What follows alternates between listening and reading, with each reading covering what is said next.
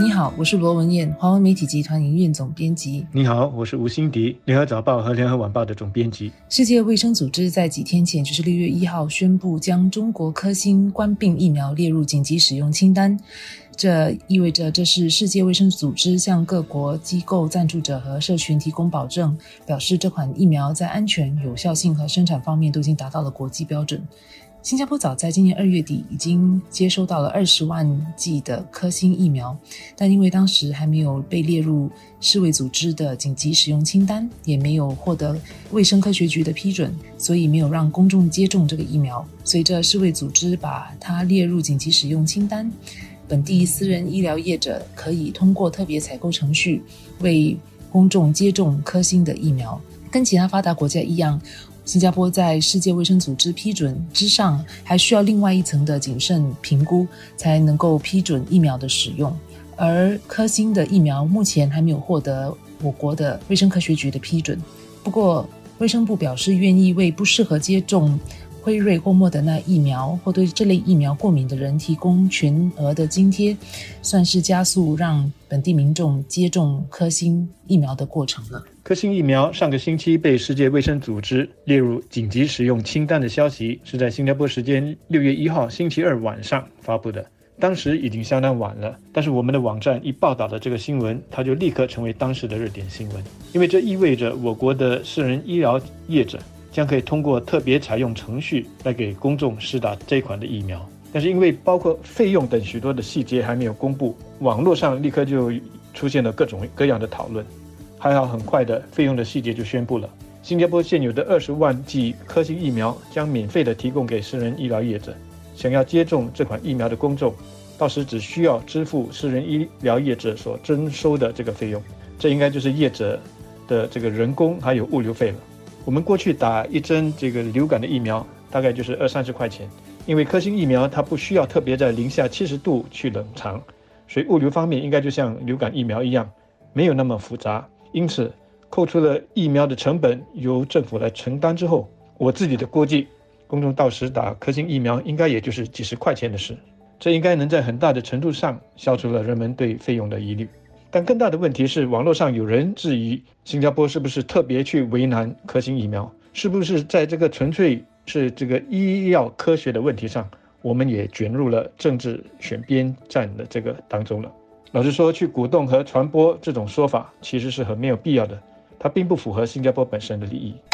首先，医生科学局在评估是否要把任何的疫苗纳入我们的全民接种疫苗名单上，它是有一套纯科学的标准。而这一套标准未必跟世界卫生组织的一样，而且最重要的，它不应该因为疫苗的出产地而变得更严或者是更松。世界卫生组织因为要考虑到发展中国家和落后国家的需要，它所设定的是最低的标准，这样就能够允许更多的疫苗在更多的国家使用。对于那些无法取得疫苗的国家来说，能够取得疫苗就已经是万幸了，根本不可能还去比较哪一种疫苗的效能更好。最后要点出的是。我国早在今年初就因为陆续收到这个科兴的初始的这种数据，因此已经开始在评估这个疫苗了。但是到目前为止，当局所需要的资料和数据还不齐全，因此也就无法做出最后的评估。当局的这个说法到今天还是没有改变。本地公众对于科兴疫苗的看法不一。跟我国已经批准的辉瑞和莫德纳疫苗相比，科兴疫苗的本质不大一样。科兴疫苗是灭活疫苗，跟我们比较熟悉的传统的疫苗性质是相近的，是通过高温或化学物杀死病毒，留下病毒空壳进入人体，让身体对它产生免疫。而辉瑞和莫德纳则是用 mRNA 技术。由 mRNA 来指示人体细胞制造类似的病毒表面的刺突蛋白，让人体以为病毒已经侵入，激发免疫反应。这是比较新的一种疫苗技术，因此有些人担心它长期有可能对人体产生一些我们现在所不知道的副作用。而科兴疫苗是使用已经经证实过的技术来制造的，因此有些民众是宁可要等着接种科兴疫苗的。但科兴疫苗避免接种者感染病毒并出现症状的效能是百分之五十一，低于辉瑞和莫德纳的百分之九十五和九十四的效能。因此，也有更多人是宁可接种辉瑞和莫德纳疫苗的。但无论如何，我认为科兴疫苗能够在新加坡使用。毕竟是为人们提供多一个选择，尤其是对 mRNA 疫苗敏感或而至今无法接种的三万四千国人而言。除了那三万四千的国人之外，截至上个星期，我国也还有二十多万个六十岁以上的公众还没有打疫苗。我相信他们当中应该是有一些是在等着打科兴疫苗的。现在有了这个让私人医疗机构来负责接种的途径，就能够扩大我们疫苗的这个覆盖率了。即使科兴的性能比不上。辉瑞或者是莫德纳，但是有还不错的保护，总是好过完全没有保护。如果能因此而说服那二十几万当中的一些人去打疫苗，那我们离开群体免疫的这个目标就更进一步了。但无论是辉瑞、莫德纳或科兴，目前已经有足够的证据显示，尽快让一个国家的人民接种疫苗是抗疫的关键策略之一。接种疫苗速度比较快的国家，如美国、英国等等，官病的确诊病例和死亡人数都明显的下降了。